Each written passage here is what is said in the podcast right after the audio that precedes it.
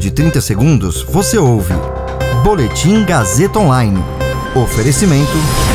Se você tem muito o que dizer e quer escolher uma profissão para dar voz às suas ideias, a Faculdade Casper Libero é o seu lugar. Jornalismo, publicidade e propaganda, relações públicas, rádio, TV e internet. Todas as possibilidades abertas. Acesse casperlibero.edu.br e conheça as infinitas rotas que o mundo da comunicação oferece.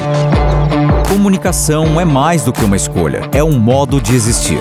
Agora você fica bem informado e atualizado. Está no ar o Boletim Gazeta Online. Um terço dos mortos no Jacarezinho não tem ação criminal no Tribunal de Justiça do Rio. Estudo diz que agronegócio brasileiro pode perder até 5,7 bilhões de reais por ano com desmatamento na Amazônia. Eu sou Caio Melo e você ouve agora o Boletim Gazeta Online. Um terço dos mortos pela Polícia Civil Fluminense na Operação Exceptis na última quinta-feira não tem processos criminais no site do Tribunal de Justiça do Rio. Um levantamento feito pelo jornal Estadão no portal da corte apontou que nenhuma ação penal consta em nome de nove dos 27 mortos na ação. A polícia afirma que todos tinham anotações criminais com base em informações próprias. O jornal não teve acesso a inquéritos policiais. Não foi possível, portanto, checar se algum desses nove homens mortos era investigado por algum crime. A operação policial na favela do Jacarezinho, na zona norte do Rio, deixou ao menos 28 pessoas mortas acusados de serem traficantes e ou ladrões estavam entre a maioria dos 18 mortos com processo criminal. Foi possível encontrar pelo menos 22 acusações de crimes relacionados a tráfico de drogas e 14 a roubo. Há ainda alguns casos de receptação e furto e uma acusação de estelionato. Em alguns desses casos, o mesmo réu responde por vários crimes, por isso a soma de delitos é maior do que o de mortos com processo. Apenas três dos 27 mortos eram alvos de mandados de prisão na operação policial.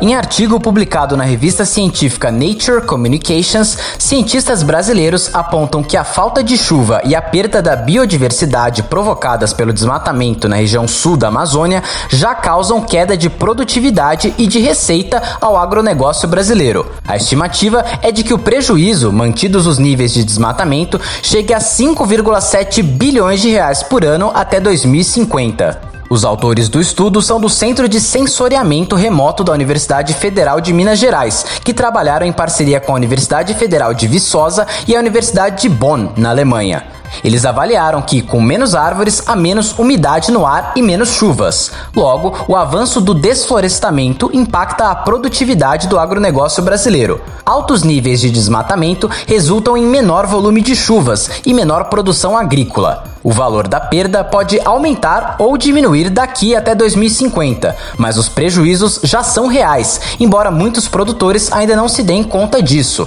O que pode variar daqui para frente é o quanto será perdido e isso depende de políticas efetivas de controle do desmatamento a serem adotadas. O estudo durou três anos e levou em conta o aumento do desmatamento e a diminuição da chuva no período de 20 anos, entre 1999 e 2019. A cada 10% de aumento no desmatamento, a quantidade de chuva anual diminui aproximadamente 49,2 milímetros por ano. Esse boletim contou com suporte técnico de Agnoel Santiago, supervisão técnica de Roberto Vilela, coordenação Renato Tavares, direção da Faculdade Casper Liber e Gazeta Online, Wellington Andrade.